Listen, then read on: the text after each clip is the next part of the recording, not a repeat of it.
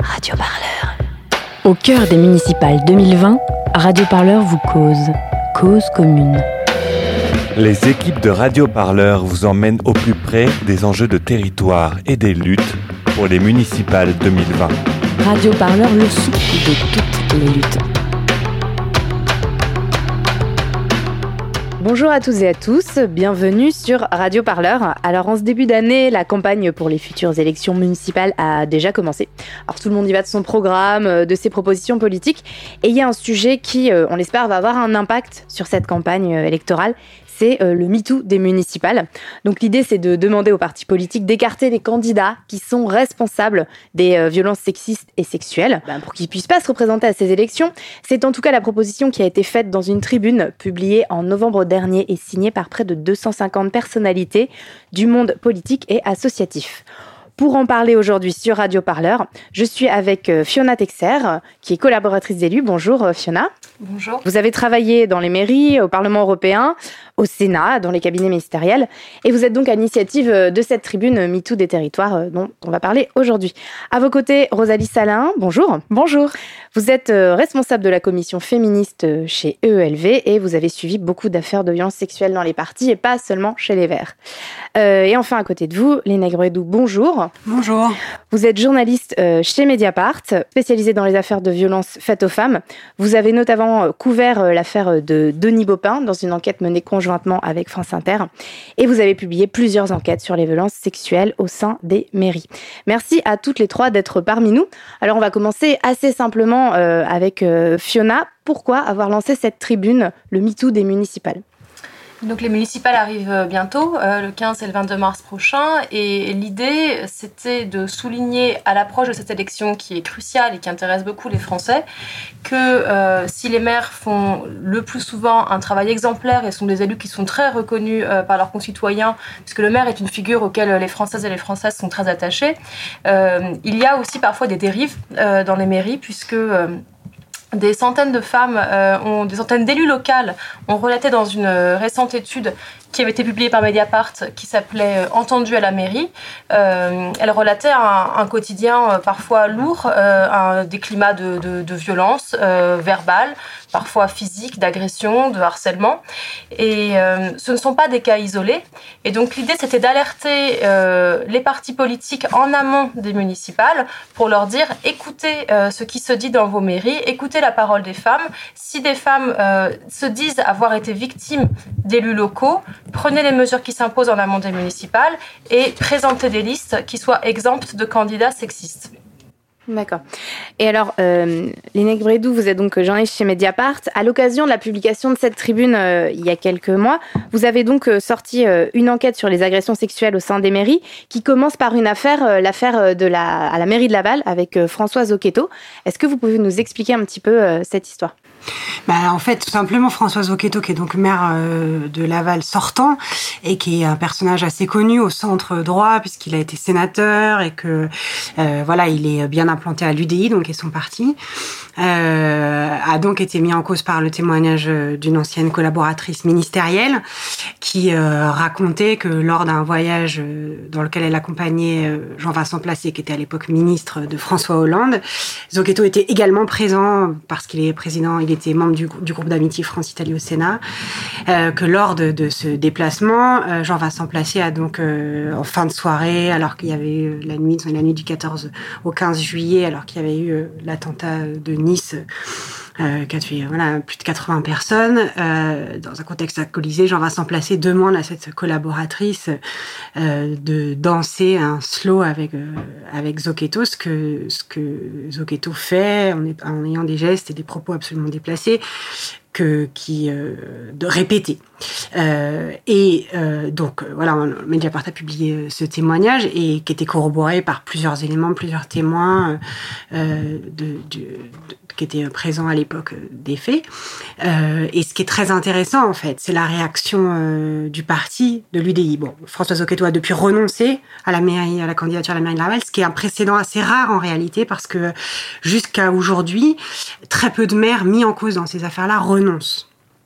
Euh, à être candidat, ou même des têtes de liste renoncent à être candidat. Il y a de très fortes résistances encore, même si ça s'améliore.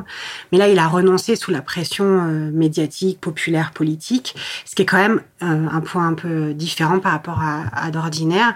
Mais son parti, l'UDI, n'a eu aucune réaction globale, c'est-à-dire qu'il y a un, un, effet paradoxal. Le Zoketo lui-même renonce, mais l'UDI regrette ce choix, regrette cette décision, et ne se dit pas que c'est l'occasion de mettre en place une procédure, de mettre en place euh, un système d'alerte. Moi, j'en ai parlé avec Monsieur Lagarde, qui est le, patron de l'UDI, qui explique euh, voilà que les alertes doivent lui remonter à lui, qu'il suffit de lui l'appeler, que son numéro est, connu de ses adhérents et que euh, et que voilà, il sera intraitable évidemment si les faits sont reconnus par la justice. Or, on sait aujourd'hui que la justice c'est très long, c'est très difficile et que plein de femmes victimes ne veulent pas saisir la justice. Et alors justement, Rosalie, sur ce point, sur l'hypocrisie euh, des, partis politiques face à ces cas euh, de violence avérés et face, face euh, également aux, plaintes qui sont déposées, il, il se passe, se passe pas grand-chose en fait dans, dans, ces partis. Il faut bien se rendre compte qu'un parti, c'est avant tout une entreprise partisane qui euh, est euh, dédiée à euh, présenter des candidats à des candidates à des élections. Il y a certes des fonds idéologiques, mais sa raison d'être principale, c'est celle-ci. À partir de là, quand on est dans une dynamique de construction d'un leadership et de euh, euh qu'on cherche à être élu, qu'on cherche à investir les institutions pour prendre un pouvoir au sein des institutions, la République, etc., ça nécessite d'avoir des réseaux et d'avoir des réseaux de loyauté, notamment. Euh, la question, par exemple, moi, au-delà de la question des auteurs de violence, je pose aussi celle des complicités des victimes, évidemment mais aussi celle des complicités, des, gens qui, savaient et qui n'ont jamais dénoncé. Euh, je, je pense, euh, j'ai beaucoup suivi, par exemple, l'affaire Beaupin, qui euh, est donc euh, voilà est, est portée à la connaissance du public euh, en 2016.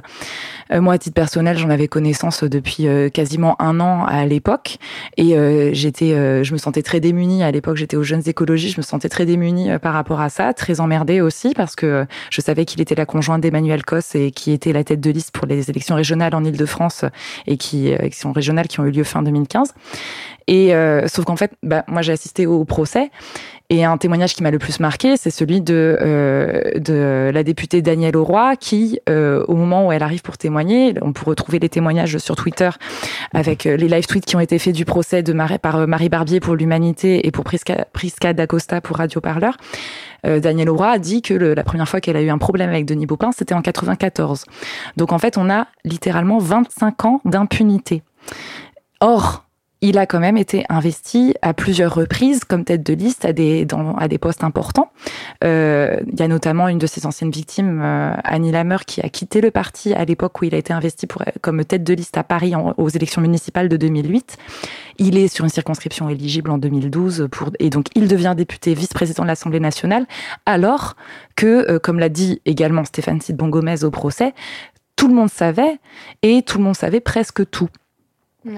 Après, dans l'affaire justement Denis Baupin, il y a huit femmes euh, qui l'accusent euh, de euh, enfin, il y a huit femmes au procès, c'est ça? Non, les Négui, peut-être ouais, corrigez-moi. Je postique sur les huit femmes parce qu'en fait, huit femmes, c'est le premier article en fait qu'on publie suscite une nouvelle salve de témoignages, mm -hmm. puis une troisième salve. Donc en fait, au total, elles sont 14. C'est juste, j'insiste parce qu'en fait, euh, c'est très invisibilisant pour elles, même celles qui ont témoigné anonymement. Et en fait, on a toujours vu les mêmes visages parce que c'était celles qui étaient les plus connues, les plus médiatiques, celles qui savaient prendre la parole en public et dans la presse. Mais en fait, elles étaient 14. Et dans les anonymes, notamment, c'est beaucoup des collaboratrices qui précisément n'avait ce que ça dit, c'est la précarité qui renforce effectivement le danger euh, pour les personnes qui peuvent être victimes. Justement, dans l'anonymat aussi, euh, dans l'affaire euh, de, Françoise Oqueto, la victime a également requis, l'anonymat. C'est vraiment très courant et ça montre ce que vous dites, une précarité, une peur de témoigner, la peur de perdre son poste. Qu'est-ce que vous en pensez, Rosalie?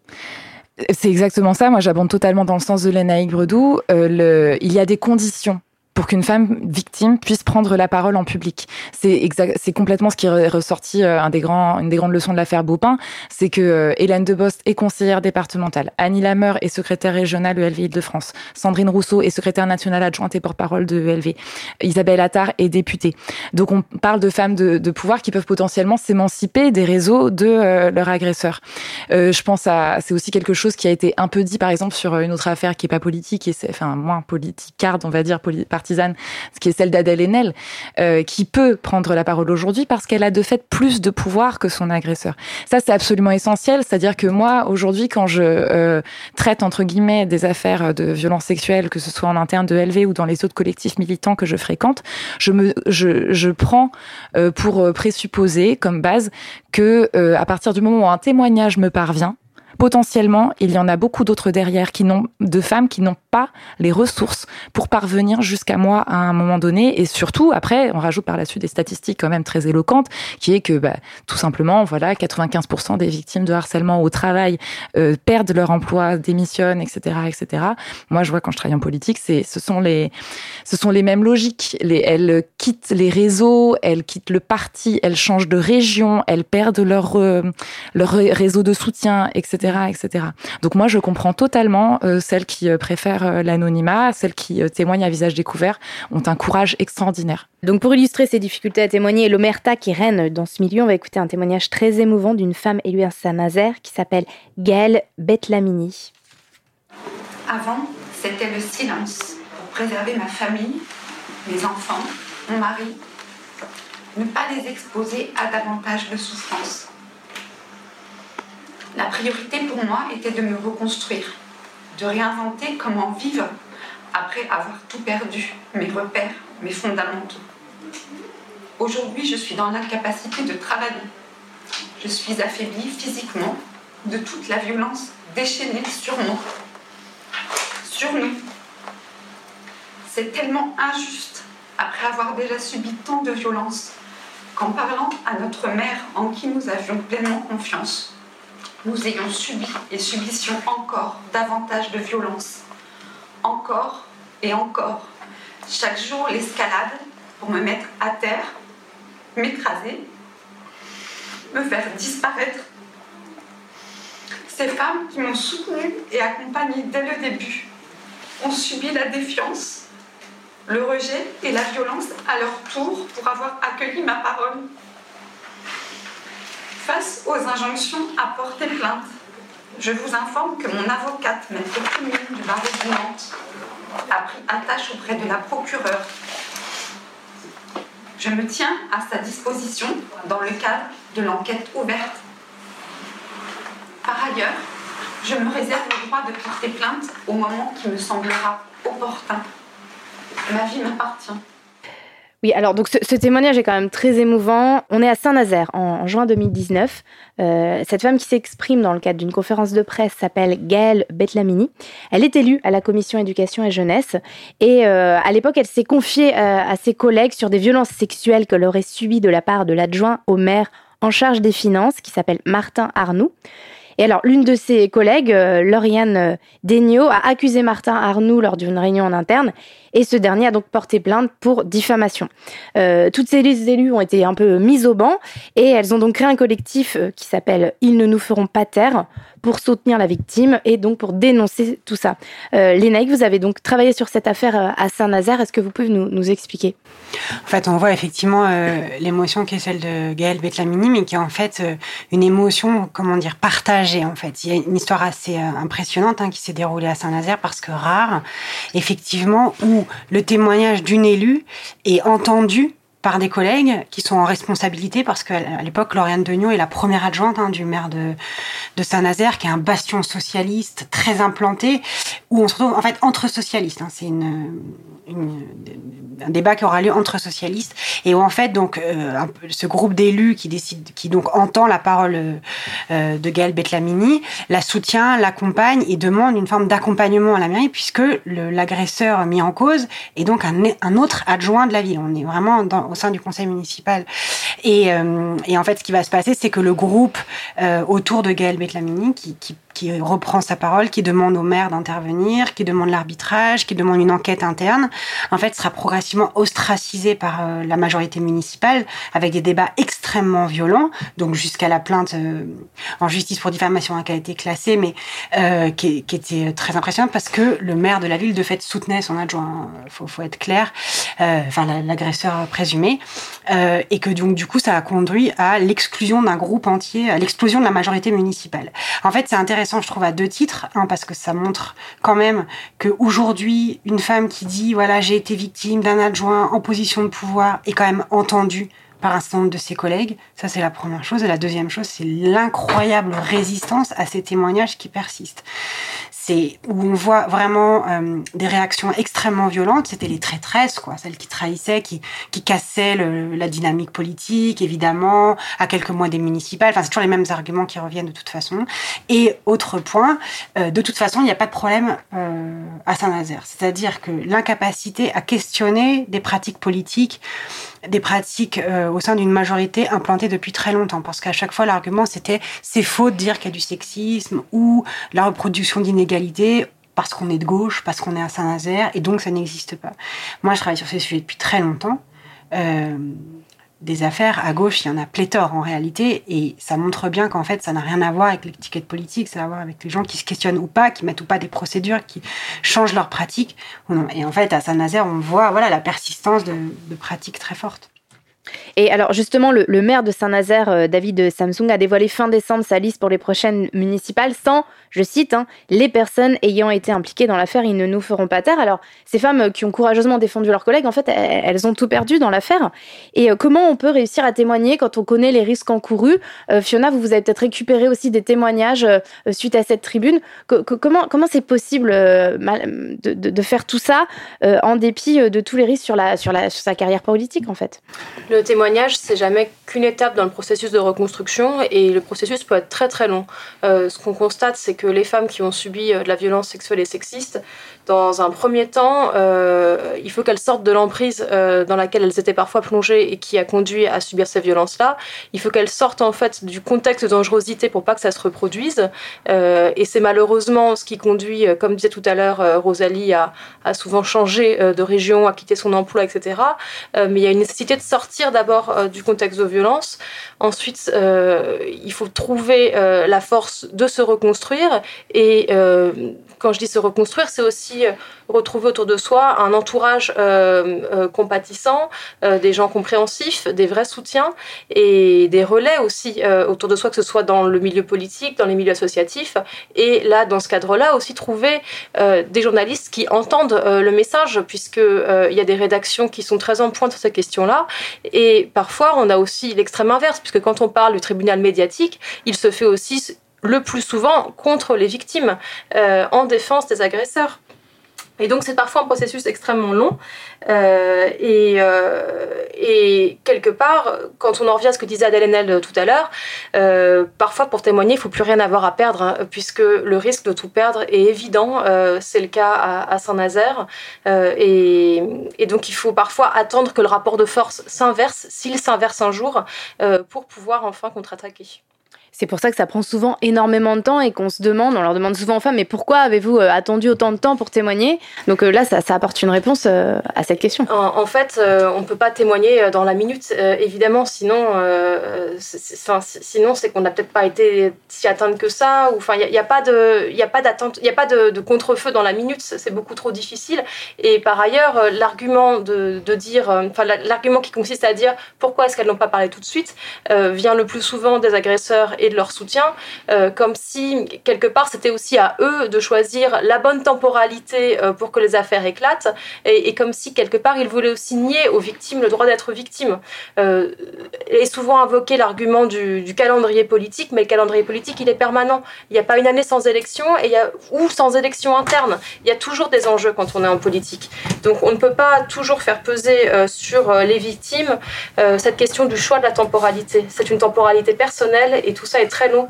Et par ailleurs, ce qu'on dit aussi assez peu souvent, c'est que lorsque les affaires sont sorties par les médias, il y a aussi tout un temps pour les médias, il y a un temps d'enquête qui est aussi très long.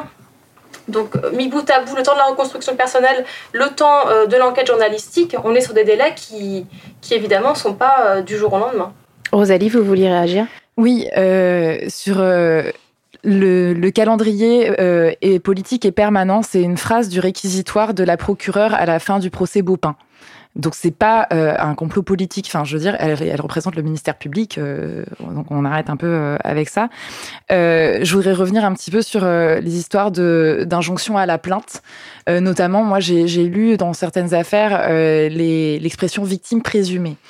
Euh, faut se rendre compte de ce que c'est quand on est une femme de réaliser que, euh, enfin, les agresseurs ne ciblent pas n'importe qui. Ils s'attaquent pas à n'importe qui.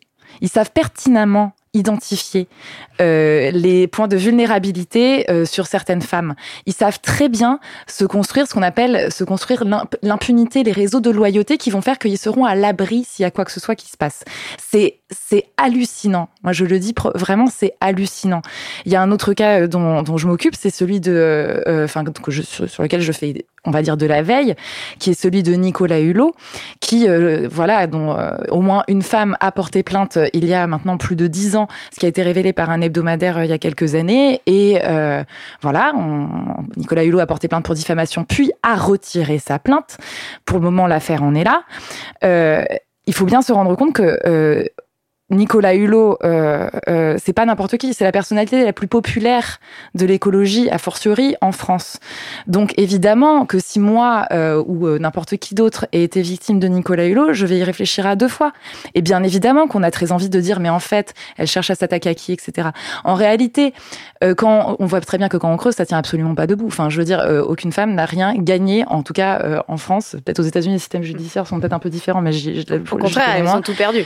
Exactement elles, ont d'abord un énorme travail de reconstruction personnelle à faire. Moi d'ailleurs, je voudrais dire à quel point euh, je suis euh, très admirative de la résilience euh, des femmes que je suis au quotidien, qui en fait se, se, rendent compte de ce qu'elles ont vécu et arrivent à surmonter tout ça. Donc les histoires de victimes présumées, etc. Par exemple, c'est une aberration. À partir du moment où une femme se définit comme victime, il faut le respecter en tant que telle. et, et je pense aussi, je reviens du coup sur les histoires de 25 ans d'impunité par rapport à l'affaire Baupin. On n'est pas obligé de judiciariser pour sanctionner. A fortiori dans une institution partisane, on peut, on sait très très bien, euh, c'est le principe même de l'institution partisane, l'entreprise partisane, on sait très très bien euh, organiser les réseaux de pouvoir. C'est à ça que ça sert un parti politique. Donc à partir de là, on sait très bien sélectionner les gens en fonction de leur profil. Donc en fait, à partir de là, moi ce que je note, et je, je le dis clairement, que si un agresseur sexuel connu euh, en interne est en position de responsabilité, de fait, les personnes qui cautionnent cela considèrent que, en fait, l'agression d'une femme, c'est pas si grave en réalité. Après tout, que, la dignité d'une femme, c'est pas si grave. Qu'en fait, les témoignages, c'est peut-être pas si important. Donc, moi, je questionne un petit peu le féminisme des partis qui euh, ne sont pas capables de, de considérer qu'en fait, si, ce sont des faits graves et donc d'écarter ou de remettre à leur juste place ou, euh, voilà, il y a plein de sanctions qui sont, qui sont possibles en dehors de la judiciarisation envers les auteurs de violences. Alors, pour revenir euh, sur ce que Fiona disait sur le, le tribunal tribunal médiatique, un calendrier euh, politique. Euh, moi, je voulais qu'on écoute euh, le témoignage donc de Marc Petit, qui est le maire de Firminy dans la Loire. Il est accusé d'agression sexuelle. Suite à un premier procès, il a fait appel, il a été recondamné et là il se pourvoit en cassation. Il a quand même été exclu de son parti, le PCF, mais sans vergogne hein, et malgré un vote de défiance des conseillers municipaux, il se présente aux prochaines élections municipales. Donc on va écouter l'extrait de son témoignage. Ne m'empêche pas en aucun cas de ne pas respecter la présomption d'innocence Au nom de quelle éthique donc des élus veulent faire justice à la place de la justice ah. Alors, euh, donc, bah, les, Naïcs, vous connaissez aussi cette histoire. Comment réagir à cette déclaration? En fait, la réaction du maire de Firmini est la réaction de n'importe quel élu, enfin en tout cas de beaucoup d'élus mis en cause par la justice et condamnés par la justice, quel que soit le motif. Si on prend les affaires de corruption ou les affaires de violence sexuelle, finalement, des élus qui sont élus depuis des années, parce que c'est le cas du maire de Firmini, euh, qui sont dans des positions de pouvoir dans leur parti ou euh, dans leur ville, dans leur département, dans leur région euh, ou au gouvernement, refusent de quitter leur position de pouvoir une fois qu'ils sont mis en cause. Et donc évoquent la présomption innocence ou évoque la sanction des électeurs, comme si la sanction des électeurs avait quelque chose à voir avec la sanction de la justice. On a vu hein, les époux Balkany à Levallois, pour prendre un exemple extrêmement célèbre, mais je veux dire, les gens qui sont condamnés continuent à vouloir occuper leur position de pouvoir. La meilleure façon dans ces cas-là de mettre fin à ces pratiques, c'est que les électeurs ne reconduisent pas, ne, ne revotent pas pour des maires qui auraient été, ou des conseillers départementaux ou régionaux, enfin je ne pas de fixation sur les maires, c'est juste qu'il y a un, conseil des un contexte des élections municipales, ne revotent pas pour ces élus en réalité. Ça c'est la première chose. La deuxième chose, c'est que dans l'arsenal euh, juridique possible, il y a l'inégibilité. Euh, c'est difficile de faire des peines d'inégibilité automatiques parce que ça pose un problème de constitutionnalité. Enfin, c'est un débat euh, entre les constitutionnalistes, mais euh, ça a été, c'est une revendication hein, de plein d'associations féministes, de plein d'organisations féministes, de rendre automatiquement inéligibles des élus qui auraient été mis en cause pour violence sexuelle. il se trouve que dans le cas de Firmini, si ma mémoire est bonne, le témoignage qui le vise, enfin la raison pour laquelle il est condamné pour agression sexuelle, c'est dans l'exercice de son mandat. Quand un maire, dans l'exercice de son mandat, est reconnu coupable d'agression sexuelle, la justice pourrait tout à fait euh, estimer qu'il est inéligible. Absolument. Et d'ailleurs, il y, a un paradoxe, c'est-à-dire que euh, les, hommes politiques se retranchent derrière la justice et de l'autre côté, les victimes ne veulent pas porter plainte. Euh, donc du coup, souvent, elles se tournent euh, vers les médias. Le, cas le plus connu, c'est Adèle Haenel, qui au début disait je ne veux pas porter plainte. C'est aussi ce qui a été dans l'affaire de Françoise Oqueto. la victime explique qu'elle préfère ne pas, aller en justice.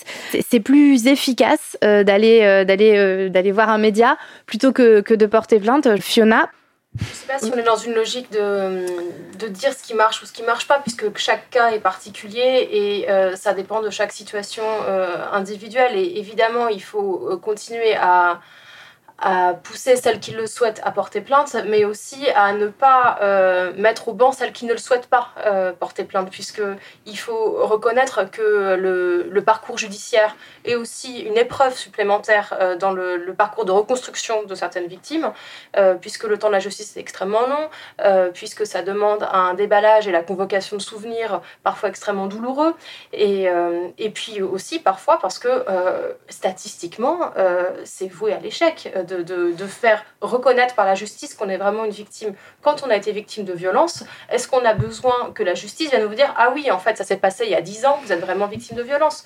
Euh, Le procès de Georges Tron, euh, les faits sont, datent de 2007.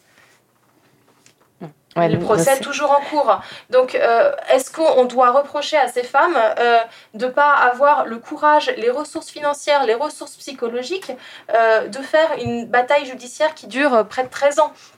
Donc, quelque part, on ne peut pas non plus toujours dire euh, la justice réglera tout. Le tribunal médiatique, entre guillemets, ne règle pas tout non plus. Mais il faut aussi voir qu'on est dans un rapport du fort au faible. Les élus euh, sont protégés euh, par un statut, par un réseau partisan, etc.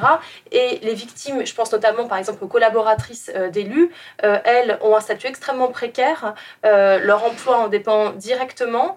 Et donc, parfois, on se retrouve dans des logiques un petit peu de guérilla. quand on est faible, et eh ben, on utilise tous les moyens qu'on peut euh, pour se défendre, même si ce ne sont pas les plus, euh, les plus compréhensibles ni les plus évidents. Lénaïque, vous vouliez répondre euh, juste, il faut quand même aussi se rendre compte, moi qui suis journaliste et qui vois beaucoup de femmes euh, victimes de violences euh, dans le cadre d'enquêtes que que je conduis, il faut pas croire que c'est un, comment dire, que c'est une partie de plaisir. Ça se passe pas, quelqu'un appelle en disant bonjour, je suis victime, c'est hyper cool, je contacte la presse parce que c'est pas, pas ça qui se passe. c'est en général, elles sont très hésitantes, c'est difficile, c'est long. Et si on prend l'exemple d'Adèle Haenel, qui l'a très bien expliqué, qu'on a justement fait un message politique en réalité, y compris de ce, cette difficulté à témoigner, cette difficulté à parler, à prendre la parole publiquement, euh, c'est qu'il s'est pas dit, elle, s'est pas dit, je vais appeler Mediapart, et puis trois semaines après, on a fait une vidéo, et puis ça a buzzé sur les réseaux sociaux. Ça, c'est une fable. C'est pas, c'est un hasard de circonstances qui fait que tout d'un coup, elle l'a dit devant une journaliste, et derrière, c'est sept mois d'enquête. C'est-à-dire, c'est 40 personnes euh, interrogées, c'est des dizaines et des dizaines et des dizaines d'heures de travail, c'est des dizaines et des dizaines et des dizaines d'heures d'angoisse, de stress, de questionnement pour Adèle Haenel. Il faut aussi dire la vérité, c'est-à-dire que euh, ça, choisir de, de, parler, accepter de parler à un journaliste, en fait, c'est plutôt comme ça que je, le prendrais. C'est aussi difficile. Je ne devrais pas dire ça parce que je veux pas du tout avoir un message de découragement. Non, non, mais c'est aussi parce que il faut savoir la responsabilité qu'on prend et qu'on quand on fait ça en tant que journaliste.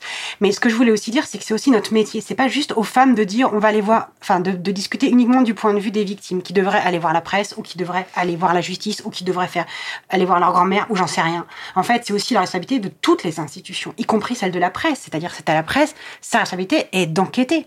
Et, c'est aussi, il faut inverser la perspective. C'est-à-dire qu'on a vu, par exemple, dans le cas de la justice, quand des propos sont publics, elle peut se saisir elle-même. C'est très exactement ce qui vient de se passer dans l'affaire Matzneff. C'est ce qui s'est passé dans l'affaire Adèle où il n'y avait pas de plaignante au départ et où la justice s'est saisie d'éléments publics. On n'est pas obligé non plus d'être toujours en train de demander aux personnes qui sont en situation de plus de vulnérabilité d'être les actrices de procédures qui sont lourdes, longues et difficiles. Rosalie? Ouais, je voudrais juste revenir au cas particulier de Marc Petit, maire de Firmini, qui euh, se représente alors qu'il a été exclu de son parti, qui est le Parti communiste français. Moi, je voudrais dire une première chose, c'est que euh, Anne de Beaumont, que j'espère qu'il écoutera cette émission, qui est une élue EELV, euh, qui est en train de terminer son troisième mandat à Firmini, et qui m'a fait part la première de ce qui se passait. je voudrais juste dire que la presse locale a fait un beau travail, puisque notamment, donc au moment où Marc, où Marc Petit prononce ses paroles, il vient d'être condamné. Donc non seulement il y a eu une plainte, mais en plus il y a eu un procès, mais en plus il a été condamné. Donc là, on est, euh, il me semble, euh, l'année dernière. Entre-temps, il a fait appel, il a été à nouveau condamné en appel et il se pourvoit en cassation.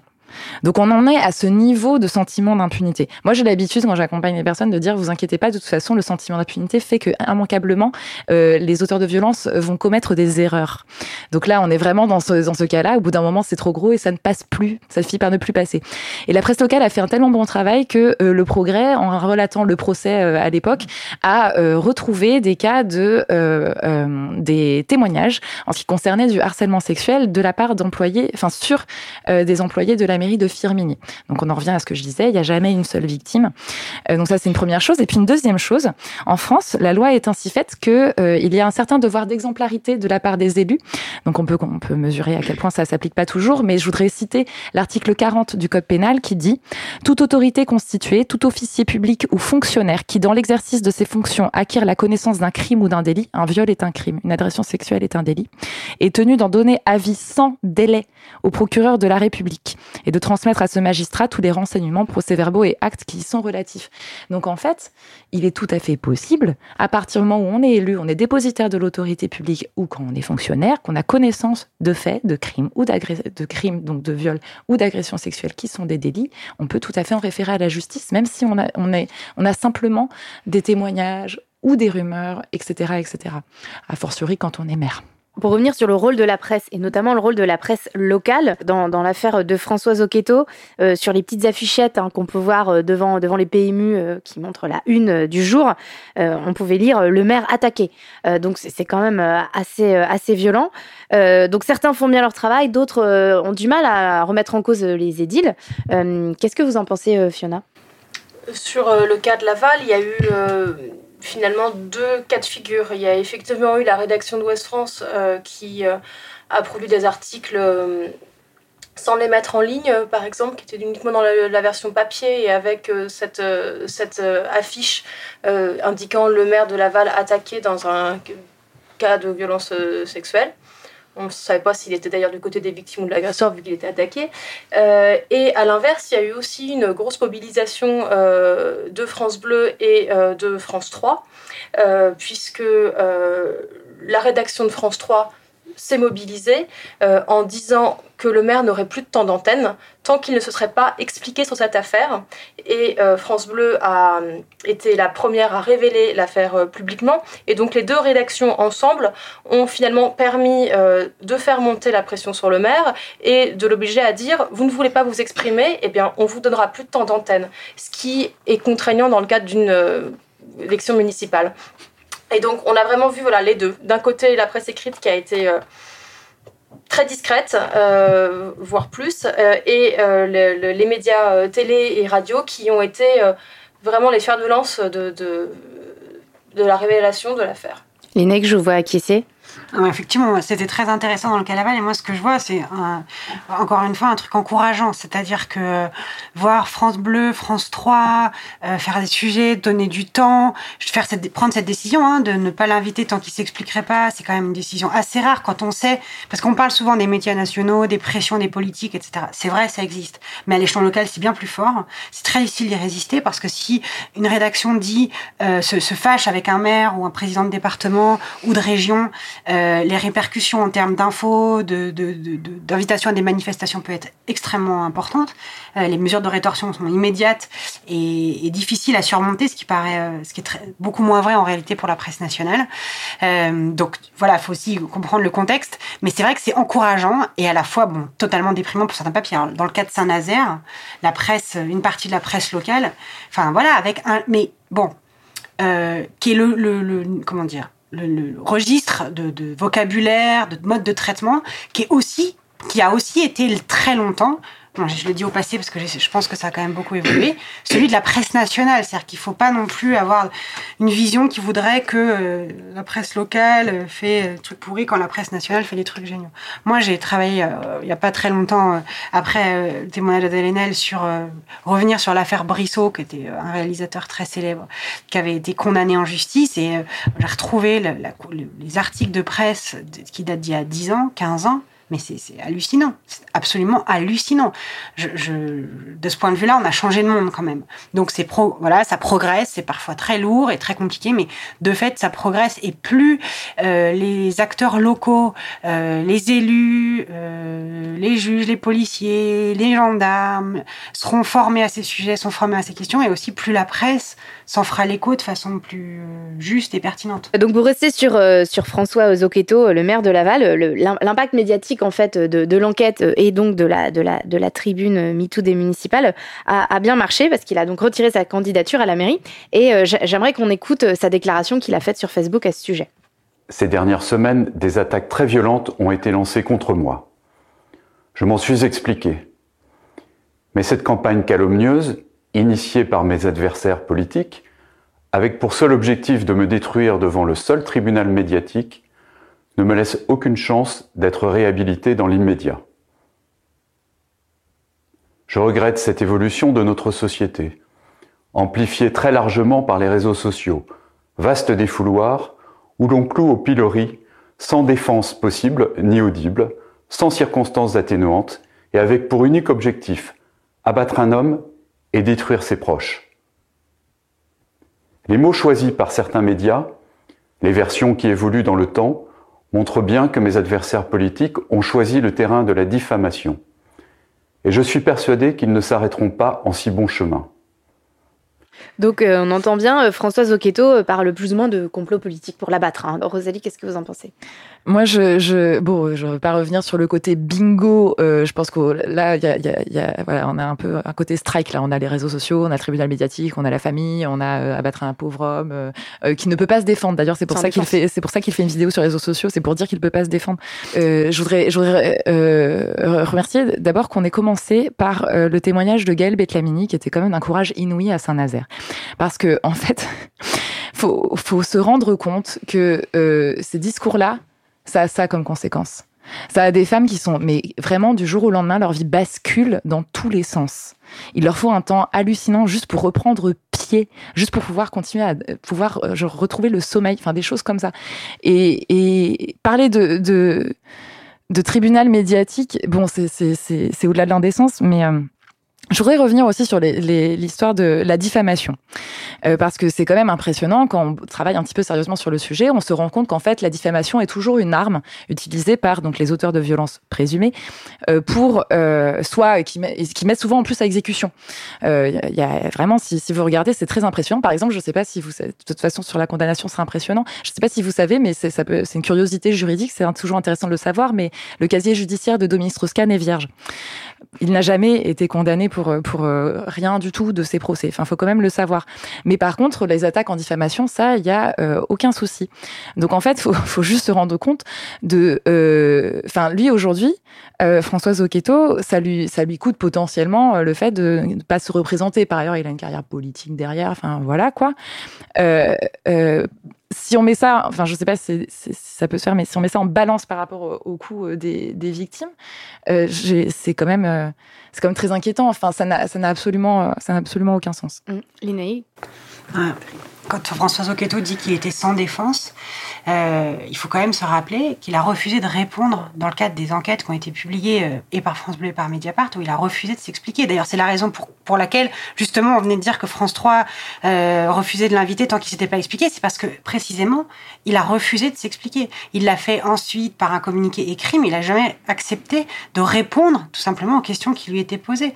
Comment on peut dire que c'est un tribunal médiatique quand on ne répond pas aux questions qu'on pose? Je veux dire, tout simplement, très tranquillement. Euh, il avait du temps, il avait du temps pour le faire, il aurait très bien pu le faire.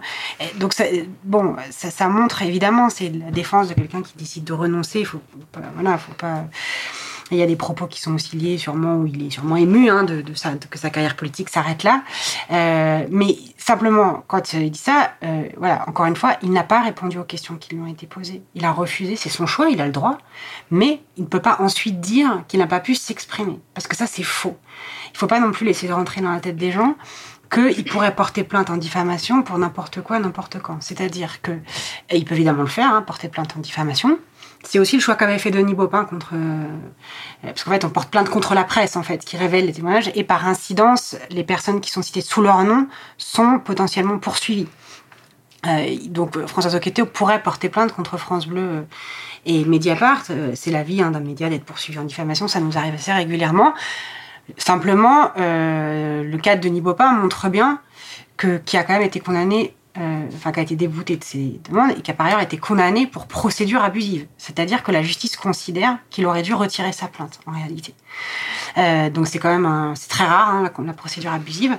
voilà, il faut aussi savoir que quand il porte plainte en diffamation, il y a des moyens de se défendre, il y a des moyens de gagner des procès et que c'est pas parce qu'il porte plainte en diffamation que les personnes gagnent. C'est souvent un discours et un affichage pour, pour intimider, pour faire peur et pour dire regardez, attention, si vous parlez, on va aller en justice. Fiona, ce, renoncement de, Françoise Oqueto, suite euh, notamment euh, à la publication de la, tribune, est-ce que, euh, est que vous pensez qu'il y a d'autres, d'autres hommes politiques comme ça ou d'autres partis qui vont essayer de, de faire bouger les choses pour les élections?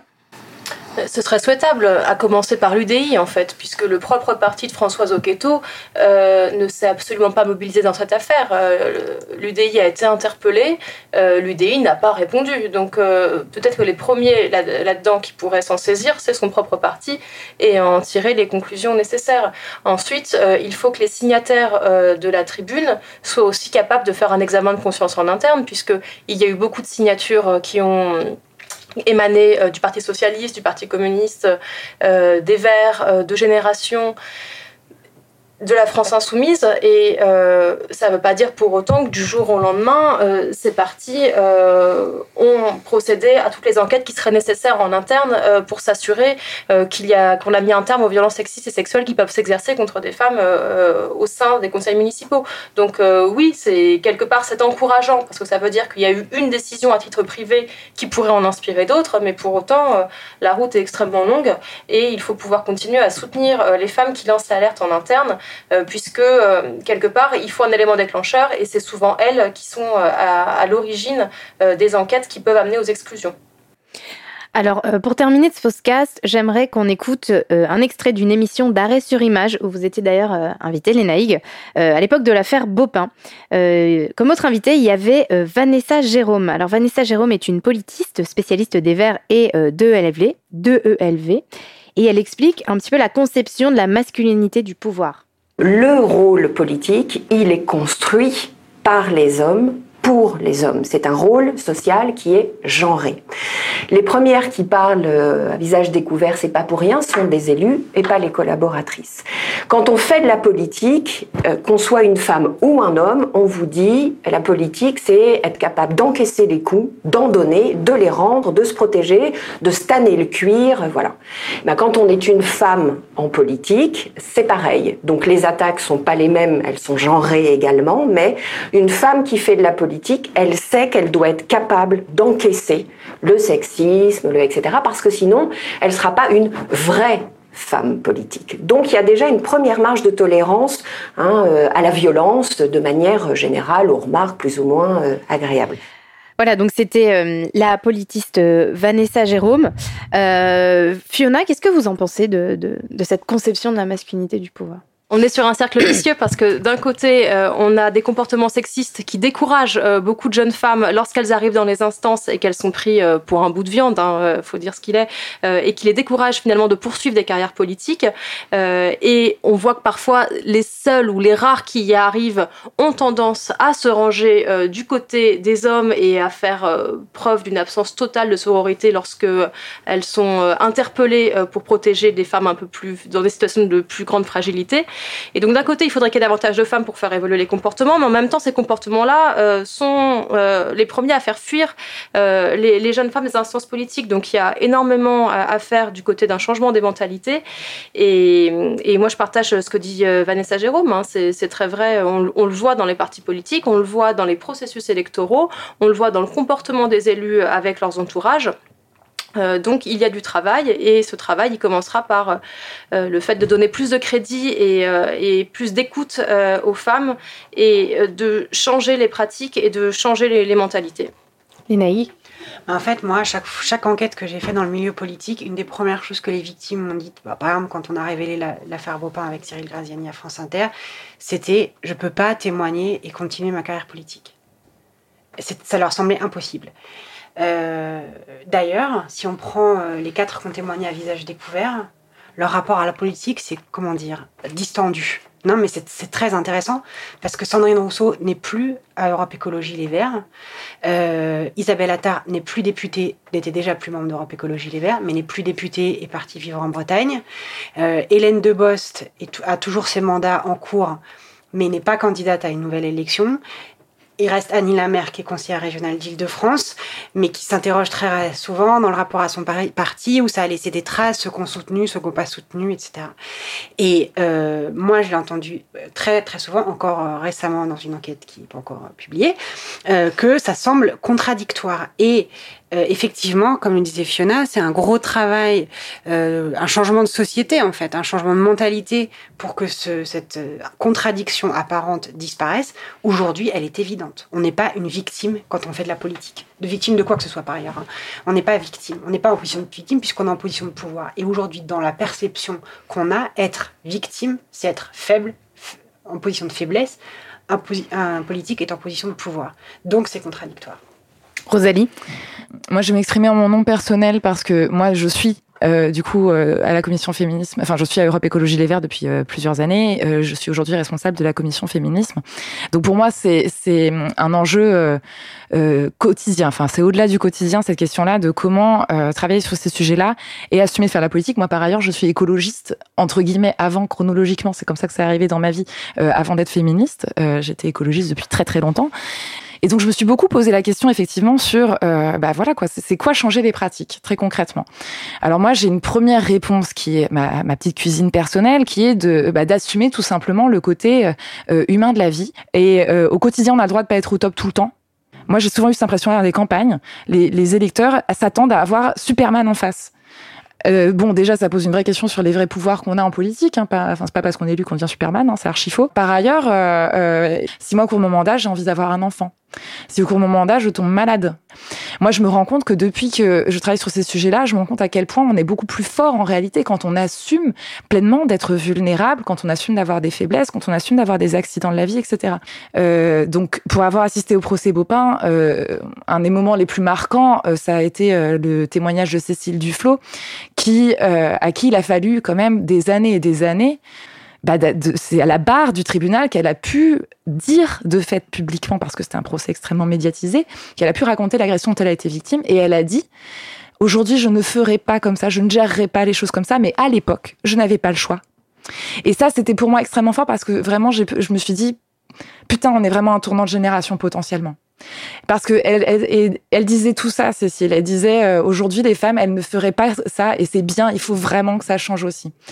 Donc, et je voudrais quand même aussi adresser du coup un message à aux hommes militants, puisque moi je pense que c'est quand même avant tout eux qui doivent changer. Certes, les femmes doivent se rendre compte de ce qu'elles vivent, du sexisme au quotidien, elles doivent s'entraider. Mais je voudrais quand même adresser aux hommes politiques, euh, sans déconner, faites vraiment de la place, quoi soyez capable de vous compter et de, vous, et de dire de temps en temps, là vraiment ce que j'ai à dire, ce n'est pas intéressant, donc je vais me taire. Et par, et par contre, encourager les femmes à y aller. Oui, au début, ça va être difficile. Oui, au début, elles vont bafouiller, elles vont pas oser. Eh ben, c'est pas grave.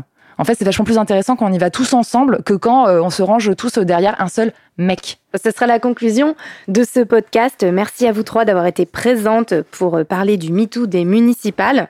Euh, Fiona Texer, Rosalie Salin et Léna Bredou, dont vous pouvez retrouver les articles sur Mediapart. Et bien sûr, écoutez Radio Parleur qui va couvrir avec attention cette campagne pour les municipales. Merci. Radio Parleur. Au cœur des municipales 2020, Radio Parleur vous cause. Cause commune. Les équipes de Radio Parleur vous emmènent au plus près des enjeux de territoire et des luttes pour les municipales 2020. Radio Parleur, le souffle de toutes les luttes.